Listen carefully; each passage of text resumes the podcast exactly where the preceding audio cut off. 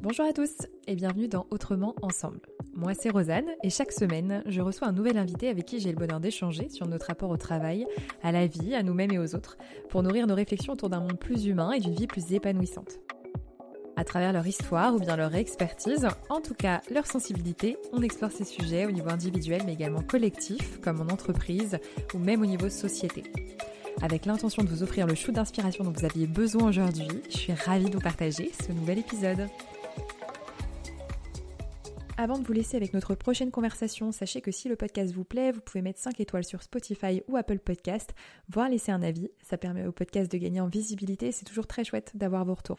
Vous pouvez aussi nous écrire à l'adresse mail autrement ensemble gmail.com et aussi nous contacter via les réseaux sociaux, notamment via le compte Instagram autrement ensemble, tout attaché.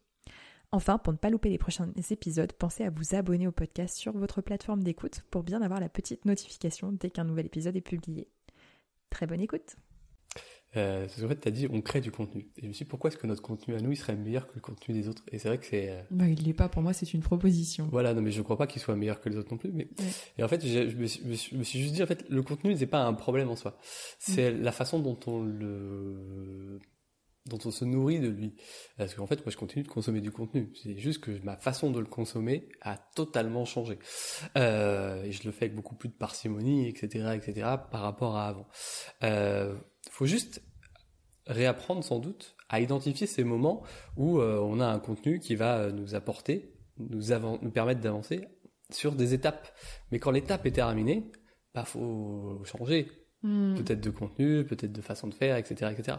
Moi, au début de ma reconversion, j'ai consommé énormément de contenu. Si je n'avais pas consommé ce contenu-là, j'aurais jamais cru que j'étais capable de le faire. Je me serais dit, euh, bah, écoute tes collègues, Arnaud, et ferme ta gueule et euh, adapte-toi, quoi. Continue à méditer, continue à te hmm. casser le dos en faisant de la boxe, etc., etc., quoi. Parce que c'était ma solution, c'était ça, c'était évacuer plus que croire que je pouvais changer les choses et prendre en main ma vie, quoi. Et c'est le contenu qui m'avait permis de faire ça. Euh, et c'est le contenu, enfin moi, je, crois beaucoup au contenu en tant que vecteur d'idées et donc de transformation de réalité. C'est-à-dire mm.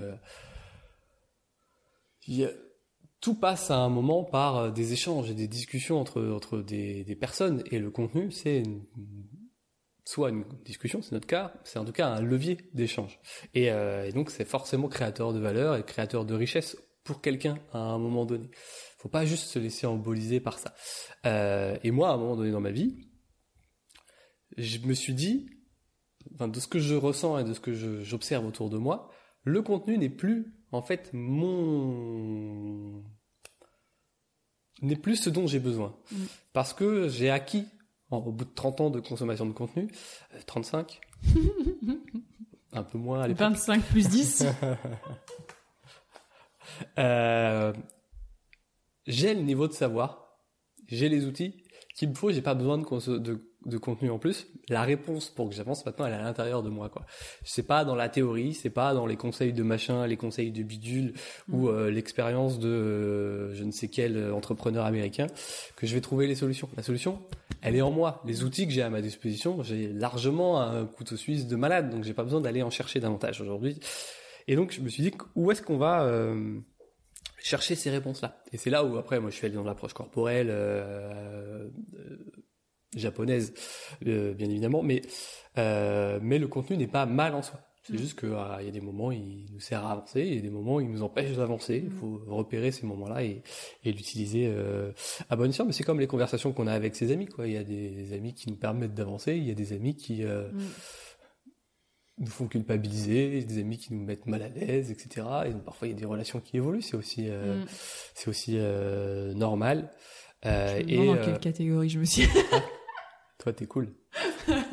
euh, mais euh, du coup, j'ai perdu le fil de ce que je veux dire. C'est oui, ça, c'est faire une forme de tri. De... Oui, c'est ça. Et après, en fait, on s'oriente vers ce mm. dont on a besoin dans notre mm. cercle amical. C'est ça que je voulais dire en fait à la base sur les amis, c'est que euh, quand tu as besoin de, de tel conseil, tu vas avoir telle personne. Quand tu as besoin de tel soutien, tu vas voir telle personne. Quand tu as mm. besoin de juste sortir, aller boire un coup, tu vas aller voir telle personne.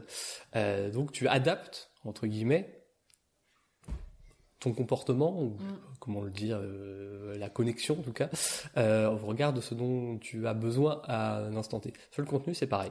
Et mm. euh, il y a des moments où le contenu va être utile, des moments où le contenu va pas être utile, des moments où tel contenu va être utile, des moments où tel contenu va être utile. Euh, tout ça, c'est ok. Mm. C'est euh, c'est cool, il faut juste que bah faire la distinction. Et ça, c'est un apprentissage qui peut prendre du temps et qui peut être euh, parfois violent, je pense.